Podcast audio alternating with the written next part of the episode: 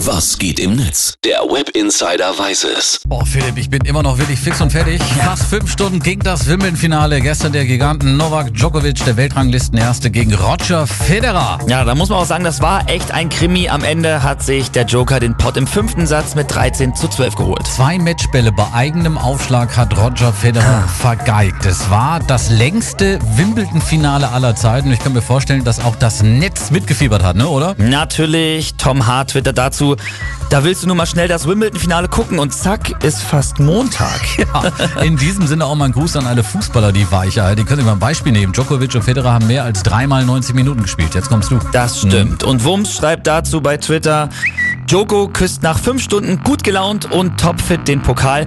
Wir kommen nach der Zeit alleine vom Zuschauen nicht mehr von der Couch hoch. Ich habe ja auch das ganze Match gesehen, diese fünf Stunden am Ende. Ich habe mir nicht mal getraut, zum Kühlschrank zu gehen. So spannend war das. Unfassbar.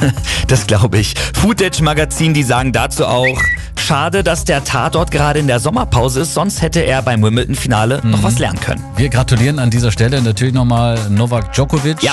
Ähm, obwohl es mir als Roger Federer-Fan sehr schwer fällt. Am Ende hat das Spiel eigentlich keinen Verlierer verdient. Verdient hätten sie es beide. Klar. Aber das ist das Grausame beim Tennis. Ja, allein nach der Zeit, also du hast vollkommen recht und prominente Glückwünsche, die hat der Serber auch auf seinem Instagram-Account zum Beispiel geteilt. Unter den Gratulanten war schon am Spielfeldrand sein ehemaliger Trainer Boris Becker, außerdem zum Beispiel noch David Beckham, Hugh Jackman hat auch zugeschaut und Slatan Ibrahimovic. Also ein historisches Match. Novak Djokovic gewinnt Wimbledon nach einem fünfstündigen Tennis-Krimi. Großes Thema im Internet, deswegen vielen Dank, Web Insider Philipp. Sehr gerne.